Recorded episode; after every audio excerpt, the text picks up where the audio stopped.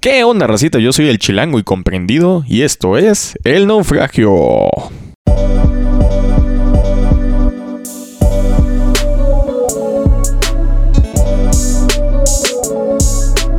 ¿Qué onda, racita? ¿Cómo están? Bienvenidos una vez más y de regreso a su podcast favorito, su podcast más amado, su podcast más odiado, el programa que los va a entretener hasta que ustedes quieran, El Naufragio. Y bueno, racita, así es, ya regresé.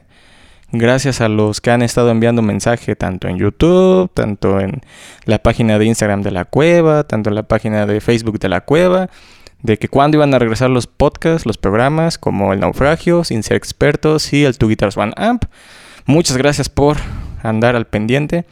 Y pues este no es como un regreso total, perdón si estoy sudando y perdón si estoy maquillado. Ahorita explico por qué estoy maquillado.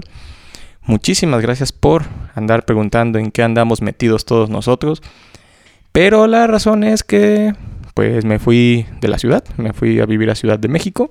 De hecho, si ven, si recuerdan o vieron el último episodio del naufragio, el anterior a este, que era el de exclusivas no tan exclusivas, que hablaba sobre la, problemática que tiene PlayStation después de que habían anunciado Spider-Man, Marvel's Spider-Man para PC. Pues la razón, aquí está. Ah, la ausencia de todo este tiempo, que ha sido de dos meses, fue porque me fui a Ciudad de México. En ese episodio recuerdo haber dicho al final que habían surgido algunas oportunidades que me desearan suerte. Y resulta que sí, me fui a Ciudad de México, me fui a vivir y tuve que hacer un cambio muy grande en cuestiones de tiempo, en cuestiones de, espacios. Y esa es la razón por la cual los dejé sin naufragio, por la cual literal se quedaron sin Two Guitars One Amp, sin, sin ser expertos. Que programas muy chidos que la verdad recibió muchísimo, recibieron muchísimo amor en el momento en que se fueron estrenando. Realmente no pensé que o no pensamos que al momento de iniciar todo el proyecto de la cueva fuera hubiera una como cómo decirlo alguna pausa pero pues sí la hubo y de entrada pues fue mi culpa una disculpa racita.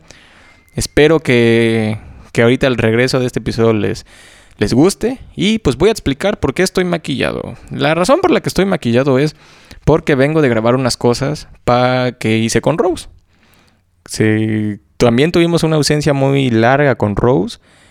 Y también lo mismo, muchas gracias a los que estuvieron preguntando en la página cuándo íbamos a regresar, o si es que todavía estábamos activos, o si estábamos juntos todavía, y la razón es que sí. De hecho, se integraron dos personas más. Este, pueden ver el comunicado en la página de Facebook. Muchísimas gracias por estar al pendiente. Y la razón por la que estoy maquillado es porque vengo de grabar unas cosas para lo que se viene de la nueva etapa. Me, no tengo maquillada la boca porque pues, tenía que comer y es medio incómodo comer con todo el maquillaje. Se los digo en serio porque hubo hace unos años tuvimos un live session y después nos fuimos a comer tacos y no me dio tiempo de desmaquillarme y pues sí, es muy incómodo estar comiendo con, con el maquillaje. Y bueno, ya habiendo explicado eso de una manera muy, muy, muy, muy, muy resumida, porque créanme que eso no se resume así tal cual de todo lo que ha pasado en estos últimos meses. Pues antes de seguir, mm, dependiendo de la hora en que nos estén viendo, buenos días, buenas tardes, buenas noches y buenas madrugadas. Y bueno, Rosita, como vieron en el título, eh, si les gusta un poquito la música de rock en español como a mí, o bueno, no tanto el rock en español, pero el rock urbano como a mí, mm, se darán cuenta que el título de este episodio se llama como un fragmento de una letra del grupo El Tri un grupo pues muy famoso aquí en ciudad, aquí en el país de México, igual en partes de Latinoamérica y del sur de Estados Unidos, pero pues la canción se llama Chilango Incomprendido y tal cual hay una parte del diálogo de la letra que dice defequense por necesidad. Lo cual sí me siento identificado porque literal es lo que me pasó en estos últimos dos meses y medio que les dejé, les dejé de transmitir en naufragio. Literal, me fui a vivir a Ciudad de México, surgieron oportunidades de trabajo para allá y las, las tomé. Una decisión que realmente de momento no me estoy sintiendo mal. Me ha gustado mucho cómo, cómo me ha recibido la ciudad de momento. Y pues el programa más que nada va a tratar de todo el desmarque que ha pasado en el tiempo en que yo me fui a vivir a Ciudad de México.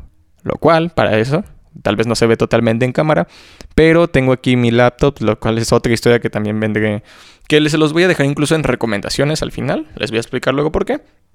Pero sí voy a...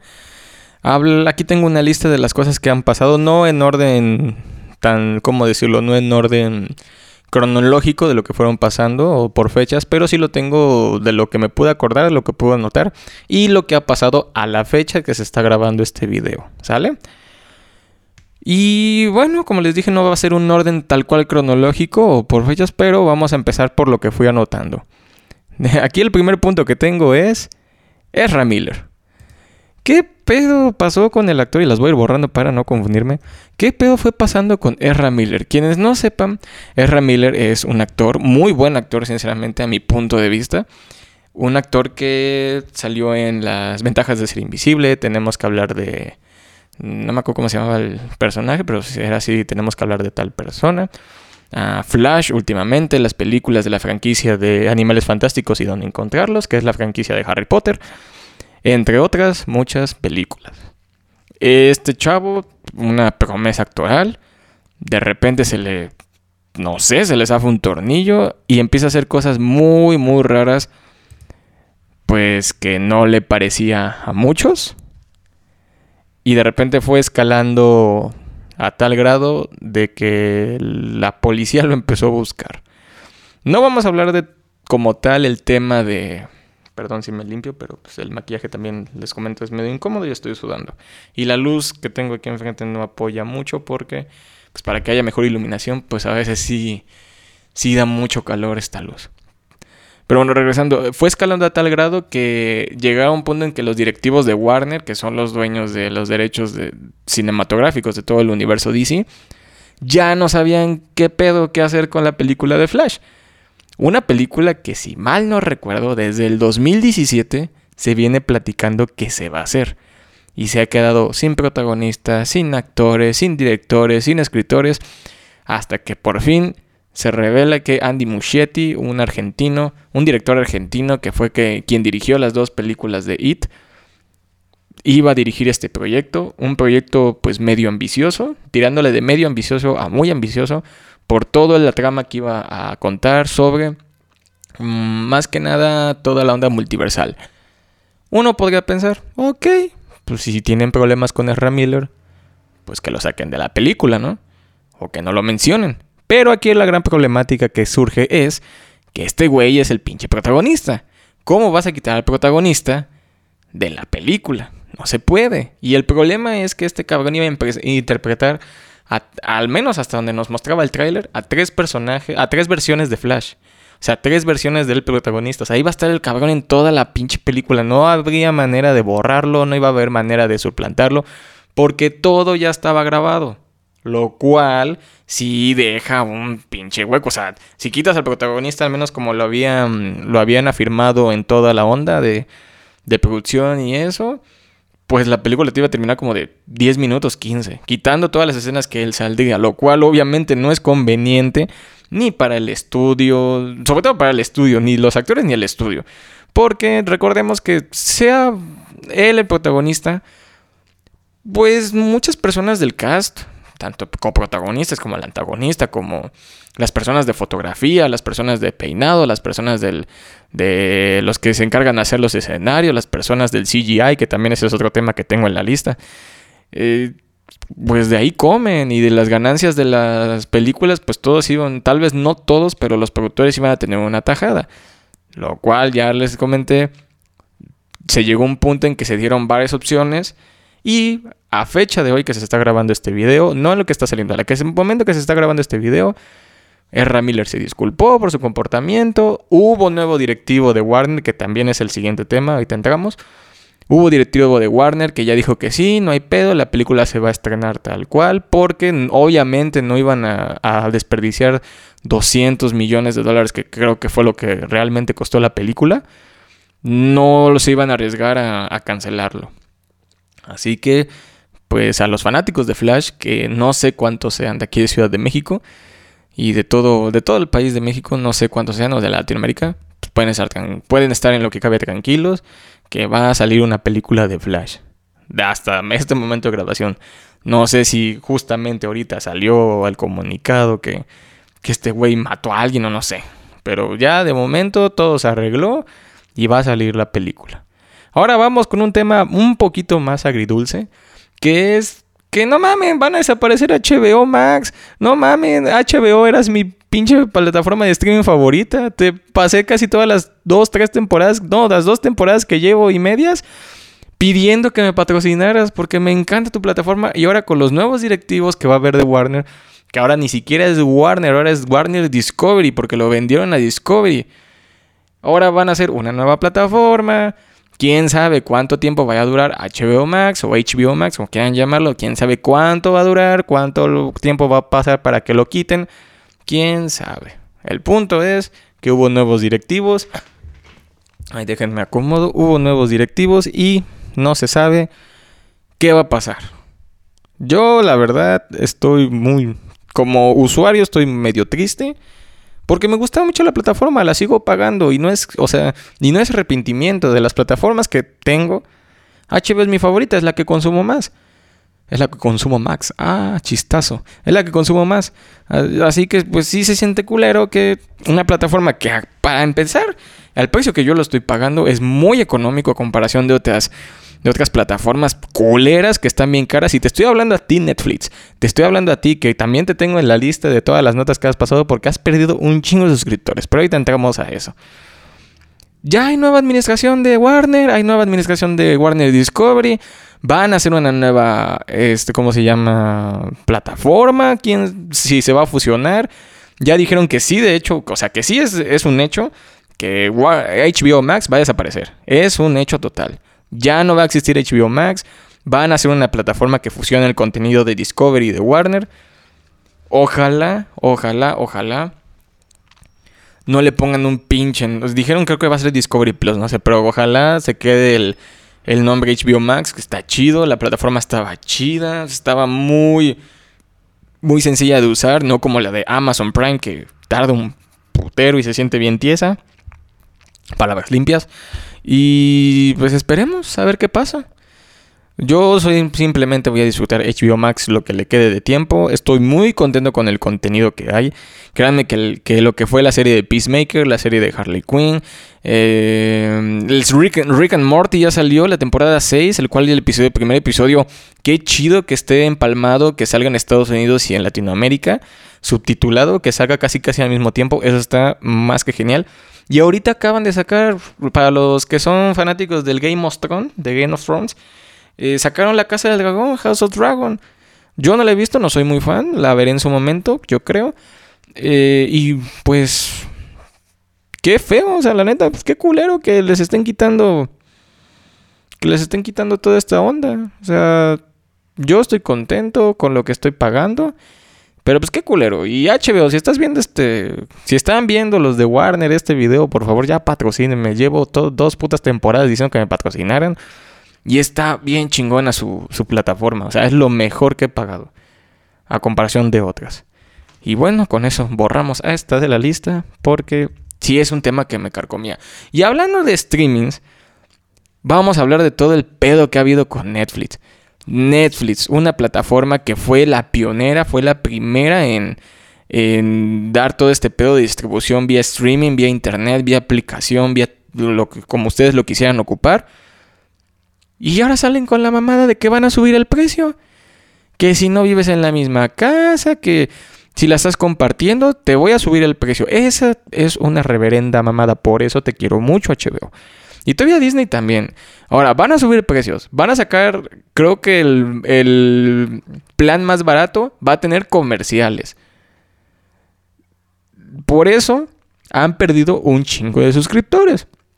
No que por sus mamadas de que, ay, pinche gente, no sabe valorar mi, mi, contenido. De entrada, hiciste un contenido de la verga en todo este año. Nada más tengo que mencionar la serie de Resident Evil. Pinche serie culera no tenía ni pies ni cabeza. Le encontraron tantas fallas que al momento de hacer una videollamada estaba el icono de Paint. O sea, háganme el puto favor. Parece que lo hicieron a propósito. Para hacer enojar a los fans. Yo no soy muy fan de Resident Evil, pero vi la puta serie porque pues, en, su momento yo jugué con mis hermanos el videojuego de Resident Evil, sobre todo el 2. lo jugábamos en la noche. Son momentos chidos que tengo de recuerdo. Pero hicieron una puta cagada que no mames. Y han sacado también la de 365 días. ¿Qué pedo, Netflix? Empezaste chido, tenías series bien cabronas como House of Cards, que bueno, también Kevin Spacey la cagó. Tenías lo de Daredevil, tenías Jessica Jones, ahorita las tiene Disney, que Disney va a ser una mamada con eso, estoy casi seguro que lo van a hacer chistoso. No, no, no. Yo estoy putadísimo por eso. Y, sí, y lo peor es que sigo pagando Netflix porque yo pensé que le iba a terminar de pagar hasta que viera, hasta que terminara Better Call Saul, pero sacaron Cobra Kai, que voy en el, actualmente voy en el capítulo 7 de 10. Así que no sabría decir si realmente Netflix hecho a perder Cobra Kai. De lo que voy viendo, eh, va bien. Nada del otro mundo, nada maravilloso. No tiene giros de tuerca, no tiene giros de trama muy, muy impactantes. Pero eh, se, está chido, o sea, va bien, va bien, Cotorro. Quiero ver la de Pinocho porque la está haciendo Guillermo del Toro. La voz de Pepe, bueno, Pepe Grillo aquí, conocido como Pepe Grillo aquí en Latinoamérica, bueno, al menos en el país de México. Es la voz de Iwan McGregor, obviamente en su idioma inglés. Lo cual, pues está chido para los que somos fans de Star Wars y de otras películas de Iwan McGregor, como Big Fish o Transporting. Está muy padre, o sea, eso está padre. Pero, pues sí, o sea, hablemos del elefante en la habitación, pues es muy obvio que Netflix no está en su mejor etapa. Todavía tienen los huevotes de hacer una serie que hable sobre el último blockbuster del mundo. Y como se dijo en el Two Guitars One Arm y en el, sin, ser, expertos, ya vas para allá Netflix, estás a punto o a nada, estás a nada de ser un blockbuster. Esto se ve reflejado en sus cifras, cuántas personas se han, han cancelado su suscripción a Netflix en menos de un año. O sea, fueron millones. Y eso no es nada más porque un güey puso en Twitter algo, no. O sea, es obvio que, que hay un problema ahí con la administración de Netflix. O tal vez no la administración, pero sí la forma en que Netflix está tratando a sus a sus internautas, a sus suscriptores. O sea, la verdad, mm, yo poco con el poco tiempo que, que tengo, solamente ocupaba Netflix los martes para ver el episodio de Better Call Saul. Así que en cuanto terminen de sacar contenido que a mí se me haga atractivo, voy a dejar de pagar Netflix. Porque no, no se me hace... Pues no se me hace que valga la pena. Yo siento que ya este momento hay que. De entrada no es barato. Hay plataformas más baratas. Como ejemplo, aunque no lo crean, a mí me sale más barato pagar Disney Plus que estar pagando Netflix. Y también Disney no está en su mejor etapa. Eh, actualmente sacaron la película de Lightyear y la de Pinocho en la plataforma. La de Lightyear no la he podido ver. La de, también sacaron la de Thor Love and Thunder que no mamen, emperaron el CGI, se ve más culero, lo cual creo que pensamos que era imposible, pero lo lograron. La película de Pinocho también tuvo muy malas críticas, no la he visto, la tengo muchas ganas de verla, así que no les diré si es buena o mala, pero de entrada en internet la están acabando, tiene muy malas críticas, lo cual sí está no de preocuparse como uno como espectador, pero igual llega, va a llegar un punto que con a la par de Netflix, el propio suscriptor va a decir, no, ya no vale la pena, ya no quiero pagar. Eh, al día de ayer que se, bueno, el día de, sí, el día de ayer de, este, de que se está grabando este episodio, fue la exposición de 23 y sinceramente no se me hace atractivo lo que van a sacar. No, no me emocionó nada. Lo único que emocionaba de esa exposición era para ver si iban a sacar algo de los Cuatro Fantásticos o de los X-Men. No dijeron nada, así que eh, la verdad no, no se me hace algo interesante. De hecho, hace poquito hablé con mi sobrino de eso. De, de que si me preguntó si a mí me emocionaba realmente si toda la onda que iba a sacar Marvel en estos, en estos últimos años, a lo cual dije que no, y tal vez sea por mi edad, tal vez sea porque, pues, he, visto o tengo posibilidad de ver otro contenido en otras plataformas y se me hace más atractivo el contenido que me están ofreciendo esas plataformas por un precio más bajo.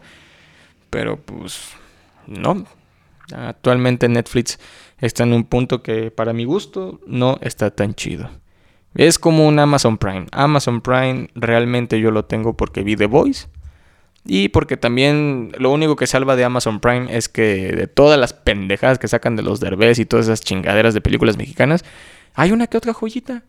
Vean Cosas Imposibles en Amazon Prime. Está muy buena, muy buena. una película 100% mexicana, con actores mexicanos, escritores mexicanos. Está muy padre. No es la octava maravilla del mundo, pero sí es una película que se ve que le echaron ganitas, que se ve el esfuerzo, se ve el amor en el guion, en todo, muy actuaciones muy buenas. Mm, se las recomiendo mucho. Cosas imposibles está en Amazon. Ese es un tema, ese era un tema aparte, pero pues lo tenía que, que, que agregar aquí. Y otro tema que tengo también aquí, que pasó en toda este onda cuando me fui a Ciudad de México, la nueva, bueno, no la nueva película ni el manga, Dragon Ball en general. Dragon Ball es esa caricatura, bueno, sí, caricatura japonesa. Luego nos metemos en pedo. Si me quieren chingar en comentarios de que no, no es caricatura, es anime, bueno, va. Pero para las personas que no estén tan letradas en ese tema, eh, es una caricatura japonesa de la infancia de muchos, yo me incluyo. Eh, este, ¿Cómo decirlo? Que llegó un punto que todos pensamos que iba a acabar y que las televisoras o contenidos de streaming o plataformas de streaming, perdón, se iban a dedicar a repetir eternamente. Menos tú, pinche Canal 5, que llegabas a la... ya iba a acabar la de Freezer y ponías la de Raditz otra vez. O sea, ¿qué mamada era esa? No había una puta necesidad de repetir otra vez todo. Queríamos ver cómo Goku pasaba de la saga de Freezer a la saga de Cell. Pero no. No, a huevo. Y, y era muy cabrón si de repente ponían la de Majin Buu. Eso ya era mucho. Pero regresando al tema, es de esas vacas sagradas que no saben cuándo dejar de ordeñar. Ya dejen descansar a Dragon Ball. Sí, está chido que es de la infancia de muchos. Y está chido que, que si al creador se le ocurre algo, va. Esto es su, su historia y todo, pero al menos todos debemos llegar a un punto en el que se debe dejar morir a la franquicia o no dejar morir, dejarla en un bonito recuerdo dejarla en ese recuerdo que todos teníamos de que nos llevamos mm, siempre con el que nos llevamos con el cariño de siempre, ese bonito recuerdo. Actualmente sacaron una nueva película que está padre, pero mm, fue un paso atrás porque la película anterior que fue Dragon Ball Super Broly está chingoncísima, tanto la animación como al menos aquí el doblaje muy bueno. Y quién sabe qué pasó, como que quisieron experimentar, no les funcionó y pues tuvimos el resultado que se tuvo. No es mala la película, pero ya también se ve que están agarrando esta onda de ver qué, nos gustó en la infancia y hacerlo refrito. Porque, no seamos pendejos, la nueva película, la última película de Dragon Ball, la de Dragon Ball Super Super Hero, pues es un refrito, o sea, hasta incluso las mismas imágenes de Gohan cuando se enoja, spoiler alert, pero ya pasó mucho tiempo, si no la vieron, no mamen. Spoiler alert, Gohan cuando se enoja es la misma imagen de cuando Gohan se enoja de la saga de Cell. Es, son las mismas imágenes pegadas. Y pues está chido porque te recuerda a la infancia, pero pues a veces sí está culero que no se quieran, no se quieran, ¿cómo decirlo? arriesgar a hacer cosas nuevas. Que también se entiende que los fans, a lo mejor yo me incluyo, que somos muy tóxicos en el sentido de decir, no, no me muevan todo lo que yo ya conocía. Porque sí, lo mismo pasó con Star Wars desde el episodio 8, no crean que lo mismo no va a pasar con Dragon Ball. Y más porque Dragon Ball aquí en México, aquí en México y en Japón y en muchas partes es un producto muy, muy popular. De esos productos que no puedes tocar que quieres que se queden igual, que no te los muevan ni los pinten para nada. Pero a lo que pinta esto es que va a haber Dragon Ball para ahorita y para rato, lo cual no es malo. Si te gusta Dragon Ball, ve Dragon Ball. Y no lo critiques. Eso sí, el manga muy bueno. El manga está muy padre. Lo leí por internet. Está muy chido. Ya acabó actualmente, acabó la saga de Granola, que fue la última saga. Muy padre. Si no se, si no se quieren aventar la lectura de todo el manga de Dragon Ball, busquen un canal de YouTube que se llama Sapping Top. Sapping Top, que ahí te lo narra en video. Son este, videos cuando termina cada saga. Son videos como de una hora, una hora diez. Y te explica todo lo te, te explica todo el manga. Y está padre. O sea, el chavo que lo, que lo narra está Lo narra muy padre, lo narra muy bonito y se entiende. Y todavía al final del video como que te da opiniones o te da datos curiosos. Lo cual está chido. El final del manga de Dragon Ball actual, que fue la saga de Granola, eh, no dejó con muy buen sabor de boca. En lo personal, véanlo, busquen por qué. Yo me incluyo en el lado de las personas que... Eh, otra vez, o sea, mm, como que iban bien, pero aquí la cagaron. Al menos ese es mi, mi punto de vista. Otro tema que podemos dar a platicar es uno que ya se acerca. Eh, son dos combinados. El primero es los peluches del Dr. Simi. Está bien chingón los peluches del Dr. Simi y está bien chida la dinámica de los que avientan los peluches a los artistas. Actualmente, o el último referente que se tiene de los conciertos de aquí, de País de México, fue que vino el grupo Iron Maiden y les aventaron los peluchitos del Dr. Simi. Y el cantante jugó con ellos, incluso incitó a la gente que le aventaran más y los puso en la batería. Muy padre, o sea, muy, muy chido. También, también Pepe Madero, vete a la verga. El güey lo pateó. O sea, pateó el peluche del Dr. Simi, no mamen. La verdad, esa propiedad intelectual del Dr. Simi, muy padre, muy bonito. También qué bonito el amor que se le está dando los que le están dando los artistas a los peluches del Dr. Simi. Muy padre todo esto, o sea, y este viene de la mano porque el, el 1 de octubre, 2 de octubre y 4 de octubre viene el grupo Rammstein a Ciudad de México. O sea, lo cual está bien chingón. Yo voy a tener la oportunidad de estar ahí. Obviamente no como, como podcast El Naufragio, sino como espectador, como mi nombre verdadero. No como Mr. Fahrenheit, a menos que prensa, invítenme, lo cual estaría chido. Pero ya se va a ver porque se tiene toda esta onda de que según la, según la banda metalera no quiere que, que las personas avienten un peluche del Dr. Simi a Tilly Delman, al, al frontman de Rammstein. Lo cual sí, a veces la pinche banda metalera me decepciona. Se hacen los muy rudos, pero también son unas personas medio exquisitas, muy elitistas, cuando el metal, según se suponía, iba a ser, era una música que iba contra todo eso, todo lo que están haciendo, pues no mamen. Eso sí está culero. La verdad, yo estoy. Me, me, agrada mucho ver esa onda, que al menos es como una. Es un modo en que el mexicano o el, o el espectador mexicano le da su amor a, al cantante, ya sea alemán, sea gringo, sea eh, holandés, este, europeo, etcétera, etcétera, etcétera, etcétera, etcétera. Así que, pues bueno, este, qué bonito que va a venir Rammstein. Ya les estaré platicando en el podcast posterior a, el concierto de Rammstein, la fecha que, que, me toca a mí, cómo me fue. Está muy bonito todo eso. Y hablando de pues toda esta onda europea, como ya lo mencioné, eh, falleció la reina Isabel, eso sí es un tema que no tenía en la lista porque pasó justamente en estos días, pasó, pues sí, pasó en estos días, así que pues, bueno, yo no soy políticamente correcto como para hablar sobre el tema, no estoy muy versado, así que, pues bueno, fue un ícono, eso sí, eso no se niega, fue un ícono y pues yo sinceramente no pensé estar vivo para ver esto, son de esas cosas que uno no, no se espera. Ya Chabelo ya ganó, o sea, ya Chabelo se llevó el trofeo. Pero bueno, queda Chabelo, Silvia Pinal, este, López Tarso. Y creo que ya. Ya se verá quién se lleva la copa. Pero bueno, se nos fue la reina Isabel II. Ahora, un tema que también tengo aquí, que se va a tocar por encimita porque es un tema delicado, fue una situación que le pasó al comediante Mau Nieto. Una mujer lo denunció porque dice que fue abusada sexualmente por Mau Nieto cuando ella no estaba en, sus, en todos sus sentidos. Yo no voy a hablar de este tema, simplemente lo quiero decir para que quien, quien quiera tener más perspectiva de este tema, búsquelo en internet. está todo explicado.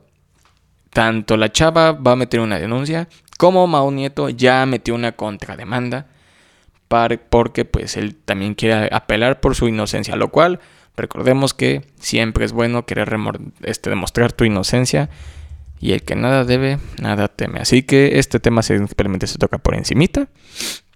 Y ya. Y ahora vamos a entrar a la última, a la última ronda de temas. De hecho, ese es el último y luego vamos a entrar a algo más interesante.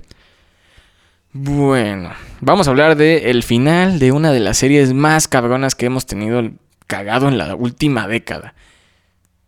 De la serie que te enseña cómo hacer finales, no como tú, pinche Game of Thrones que hiciste un final de la verga. El final de Better Call Saul. Better Call Saul que empezó siendo un spin-off tal cual, un spin-off que pasó sin pena ni gloria en sus primeras dos temporadas, derivado de la serie Breaking Bad, una serie muy amada por muchas personas, me incluyo, pero que pues el spin-off de Breaking Bad empezó siendo eso, algo simplemente irrelevante. Ay, perdón, es que el maquillaje es medio incómodo. Eh, pasó algo siendo algo muy irrelevante. Pero llega una temporada 3, una magnánima temporada 3, que fue una joyita. ¡Wow! Después de la, temporada 3 a la última, un pinche carrusel de, de emociones, sube y baja de emociones, una montaña rusa de emociones. Y el final fue genial. El final, pues obviamente todos quisieran haber tenido finales distintos. Pero yo la verdad me quedé muy bueno. Fue una cosa muy bien hecha. Ya saben como el, el, meme que está actualmente de que en efecto es cine. Pues sí, fue muy buen, fue tan bien planeada que terminó siendo del gusto de todos. O sea, yo no tengo crítica. Lo único que sí puedo decir es que fue una de las mejores series que cagado vamos a tener los últimos 10 años. Actualmente no hay una serie tan popular o que haya hecho que muchas personas voltearan a ver de esa manera pero pues se logró. Vince Gilligan se queda haciendo, se queda haciendo como el creador de dos series muy cabronas, que también es eso. Ser el creador de series cabronas va, que, que, seas de una está chido, pero que seas de más de una ya está un poquito más complicado. No es imposible, pero pues es un poquito más complicado. Normalmente los que empiezan siendo directores de series saltan al cine, pero de momento ese no ha sido el caso de Vince Gilligan. Así que si vuelve a ser un material así, yo creo que muchos sí vamos a estar muy, muy interesados.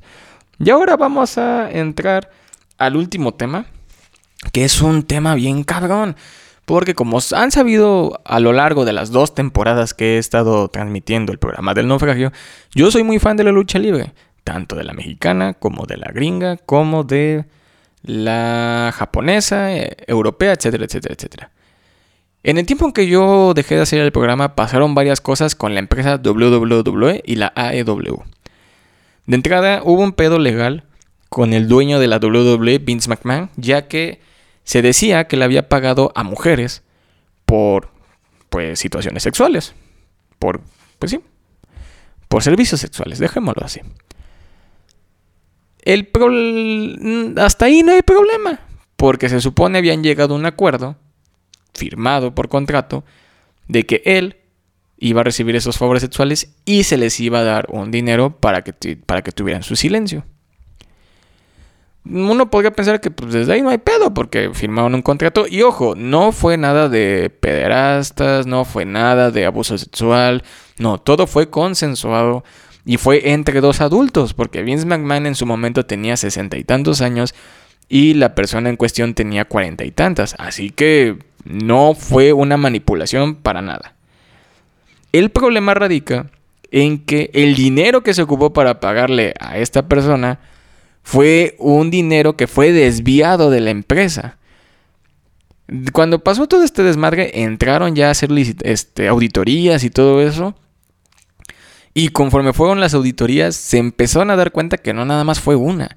Fueron como tres mujeres, entre ellas una ex luchadora, que recibió pagos por parte de Vince McMahon para callar todo lo que estaba pasando. Y lo más cabrón fue que ahora, esto lo hizo el dueño de la empresa. También está el rumor de que el que encargado de impulsar la división femenina de luchadoras de la empresa fue partícipe de todo este desmadre. O sea que aunque suene grotesco, pues se iban compartiendo a, una de las tres personas en cuestión, lo cual mm, hay que recalcar que WWE ya no es una empresa normal, es una empresa que ya cotiza en bolsa, tiene muchos inversionistas, tiene muchos accionistas, como quieran llamarlo. Y el problema es que a raíz de esta, de esta disputa, de este pedo, los accionistas empezaron a salir, pero la empresa tiene a alguien muy cabrón llamado Nick Khan, que pues es un gran güey de negocios y ha hecho que la empresa se mantenga en números verdes y que todavía siga creciendo la acción. A raíz de esta polémica, Vince McMahon renuncia de cargo y actualmente eh, quien, lo está sustituyendo en toda la onda creativa Empezó siendo nada más onda creativa. Fue su, su yerno, que es Paul Dibesque, que todos lo conocemos como Triple H, un luchador que ya es leyenda, que ya está retirado por problemas del corazón. Se queda a cargo de la parte creativa. Y ahora, actualmente que se está grabando este video, fue ascendido casi, casi a vicepresidente de todo este pedo. El encargado general o encargados generales de la empresa es, son, ahora son codueños la hija del jefe, Stephanie McMahon, y quienes ya les mencioné que era un vicepresidente, este Nick Khan. Ahora ellos dos comparten el liderazgo de la empresa. Y actualmente no es que haya habido una mejora al 100%, pero sí ha habido ciertas mejorías desde que Triple H se está encargando de todo el pedo creativo. Eso es por parte de WWE. Por parte de AEW ha habido un desmadre que el dueño ya es un junior, o sea, o sea, y no en cosas de historia, en la realidad. El güey ya es un pedo que como tiene más varo, pero no es su varo, es varo de su papá o de la familia, porque su papá es un jeque. Se volvió en un pedo ya muy junior, no tiene control del vestidor de luchadores. O sea, a raíz de que Triple H toma el control de WWE, muchos luchadores que habían renunciado a WWE por el mal trato que les daba Vince McMahon, al ver que uno de estos güeyes que ya es alguien más serio y que le importa mucho el producto, ya quieren regresar a la empresa WWE, a lo cual pues este Tony Khan, que es el dueño de IW, ha sido cuestionado por toda esta onda de que, qué piensas de esto, y él tal cual lo cantó. Si tienes contrato de 5 años, 5 años te quedas y te chingas. No te vamos a dar liberaciones de contrato. Así, tal cual. Cosa que WWE pues no llega a hacer. Llega, WWE lo que hace es de que, ah, pues, te quieres ir, pues te vas por liberación de contrato, pero no puedes luchar en 3 meses. Y ahí como le haces para sobrevivir. Actualmente hubo un pedote porque en un evento reciente, uno un equipo conformado por tres de los mejores luchadores y ni empiecen a chingar de que, ay, ese no es bueno. Tal cual las cosas. Son buenos luchadores. Kenny Omega, Nick Jackson y Mac Jackson, conocido como los John Bucks. Ellos hacen un equipo que se llama The Elite. Tuvieron una disputa a golpes, y primero de palabras y luego de por golpes, con Phil Brooks, conocido como CM Punk. Quien, quien esté versado, quien no esté versado, pues les puedo decir que CM Punk y el grupo The Elite son de las dos máximas exponentes de la lucha libre actualmente. Pésele a quien le pésele, es la verdad. El pedo es que CM Punk, pues sí tiene muchos problemas de ego. Y tuvieron una disputa. A lo cual el, ya el jefe como que por fin agarró huevos no sé de dónde. Y dijo, ¿saben qué? Ya me tienen hasta el huevo, me tienen hasta la madre. Tú, CM Punk, estás suspendido y ustedes tres de Elite están suspendidos. Eh, lo, lo culero es que el campeonato principal quedó como campeonato interino por segunda vez y el campeonato de tríos que fue inaugurado por The Elite quedó vacante y pues ahorita lo ganó el Triángulo de la Muerte, el de, Dead Triangle, que está conformado por Pac, un luchador británico, y por dos mexicanos, los Lucha Brothers, Rey Phoenix y Penta 0M, lo cual está chido ver a dos mexicanos ahí. Ahora, uno podría pensar que eso se trata de una historia, algo conocido en el mundo de la lucha libre como un work. ¿Qué es un work? Un work es cuando una historia de la lucha libre lo haces ver tan real que lo cuidas tanto que si das entrevistas en televisoras o cosas así, se actúa como si de veras hubiera problemas.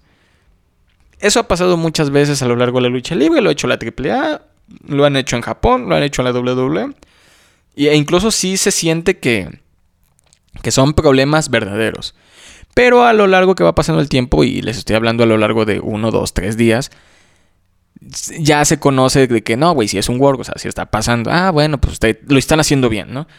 El problema aquí es que esto no es un work, esto sí es realmente un pedo, hubo un pedo ahí entre bastidores, sí se agarraron a putazos, sí hay pedos legales en el sentido de que el dueño de la empresa sí quiere sacar a CM Punk, o sea, ya lo quiere despedir, el problema es que si lo despide, pues le tiene que dar un varo y por eso ya no lo quieren despedir. Es un desvergue, o sea, es un desmadre que yo como espectador se ve que en la última emisión que hubo de, de los miércoles de Dynamite y de Rampage, se ve que lo trataron de, de acomodar lo más fino posible para que la gente no empezara a buchar. No lo lograron del todo, pero pues hubo, ¿cómo decirlo? Este... Mm, hubo reacciones divididas. Y pues se llegó a un punto satisfactorio. Dejémoslo así. Normalmente los que no saben mucho del mundo de la lucha libre, mm, se les tengo que explicar que cuando pasa todo este tipo de cosas, a los luchadores más veteranos siempre se denomina a alguien como líder de vestidor. En su momento WWE fue Undertaker, fue luchador actualmente Roman Reigns, fue John Cena, etcétera, etcétera, etcétera. En personajes como AAA y El Consejo han sido Dr. Wagner, han sido Dos Caras, El Santo, Blue Demon. Personas que, que aunque no esté por contrato, más que nada por respeto y honor, se les tiene que hacer caso para que todo esté en paz. Se nota mucho que en IW no había todo este desmadre y por eso pasó lo que pasó. Actualmente, pues sí se le está dando ese nombre a un luchador llamado Chris Jericho, que aquí en México luchó como Corazón de León, de Lionheart. Así que, pues es una, él sí es una persona que sí ama mucho al deporte, apoya mucho el este tipo de deporte, tanto mexicano como gringo, como japonés. Ha venido a México a luchar chingo de veces.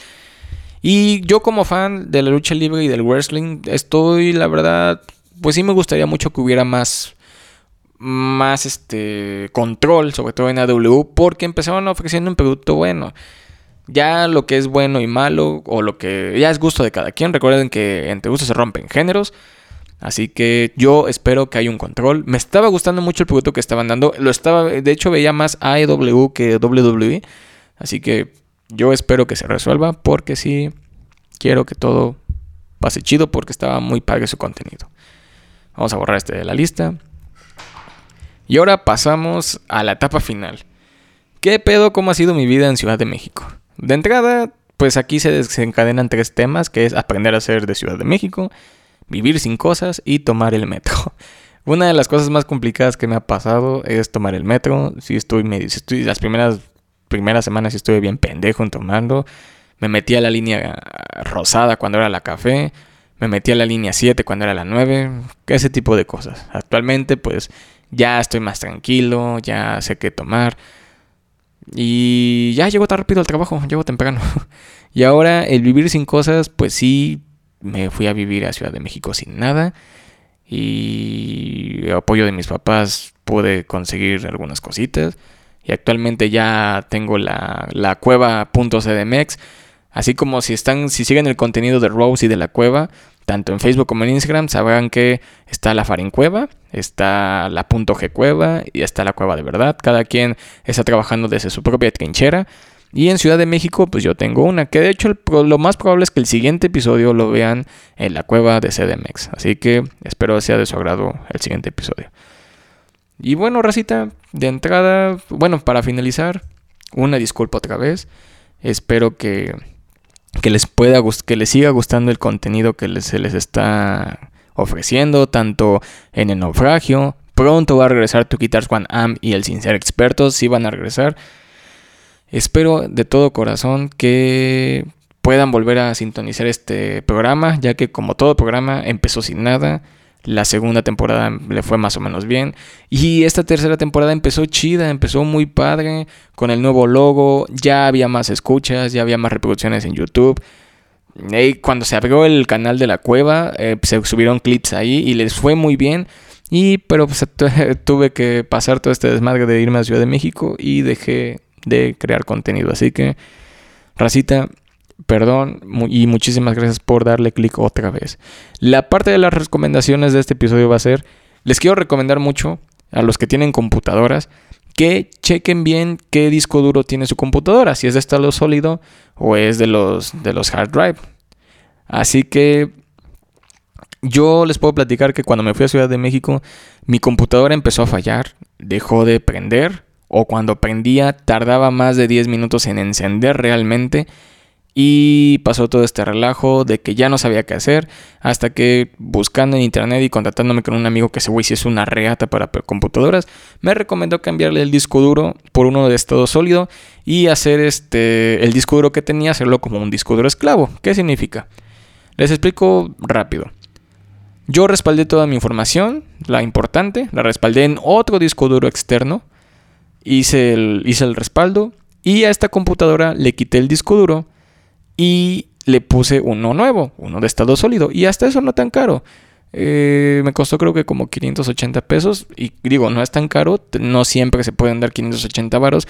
Pero recordemos que hay cosas mucho más caras. Y más si necesitas la computadora para trabajar. Yo no la ocupo para trabajo, trabajo del cual tengo de ingeniería, pero la ocupo mucho para los proyectos de Rose, lo cual sí es medio importante porque como yo la ocupo demasiado, sí, pues es un plus, ¿no? ¿Qué hice? Los que tienen computadoras que tienen un CD o lector de CD, venden algo que son adaptadores. Es el mismo puerto de CD y ahí metes el disco duro que tenía tu computadora y se vuelve un disco duro más. Tienes que resetear de fábrica tu computadora o instalarle de nuevo el programa operativo que tengas, Windows 7, Windows 8, Windows 10 o actualmente el nuevo Windows 11 y lo instalas en el nuevo disco duro, formateas los el otro disco y créanme, es una maravilla lo que le ha pasado a mi computadora. Realmente le di vida nueva, está, ahora sí como ya lo mencioné, está como nueva y ya no tengo problemas en hacer videos, en abrir programas, en guardar archivos, nada. Así que la recomendación que les tengo ahorita es si tienen computadoras portátiles o también computadoras de escritorio, porque en computadoras de escritorio es el mismo problema, sí les recomendaría mucho que si ya ven que su computadora está fallando, esta es una opción barata y rápida para que su computadora tenga vida nueva, ¿sale? Y bueno, Rosita, por aquí podemos terminar el episodio de hoy. En serio, muchísimas gracias por escuchar este nuevo episodio. Les recordamos que esto ya está en YouTube, está en Spotify, está en Apple Podcast. Está en todo pinche lugar. Y clips tanto en TikTok como en Facebook y en Instagram. Así que regresa, regresa. Voy a tratar de que el naufragio vuelva cada semana. Este episodio salió un viernes. Vamos a tener todos episodios viernes. Igual vamos a trabajar para que regrese el Two Guitars One Amp. Y como pueden ver, aquí ya estoy maquillado. Se está trabajando en el nuevo material de Rose.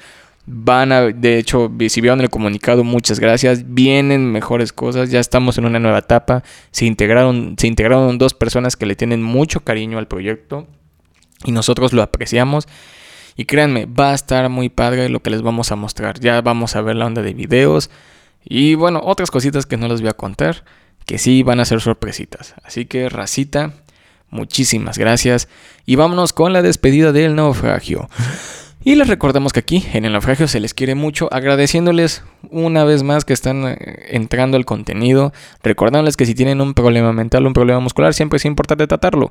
Los problemas mentales son iguales que los musculares y viceversa. Si tienen la, si tienen la oportunidad para pagar algún tipo de doctor, psiquiatra, psicólogo, como quieran llamarlo, pues páganlo. Créanme que es muy importante la salud de todos. Salud y bienestar, no se metan en pedos con nadie, ustedes hagan su chamba, ojalá le estén pasando chido en su trabajo. Si están escuchando esto en su trabajo, eh, llévense la relax. Recuerden que esto sale en viernes, así que eh, si lo estás escuchando, o es un viernes, o sábado, o domingo, o incluso el lunes después.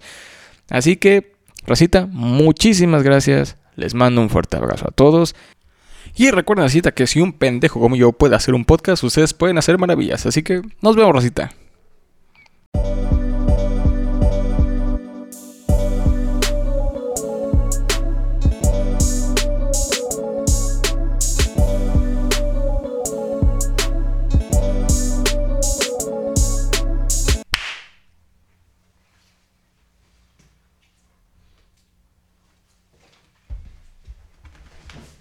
Ya regresamos, ya regresamos.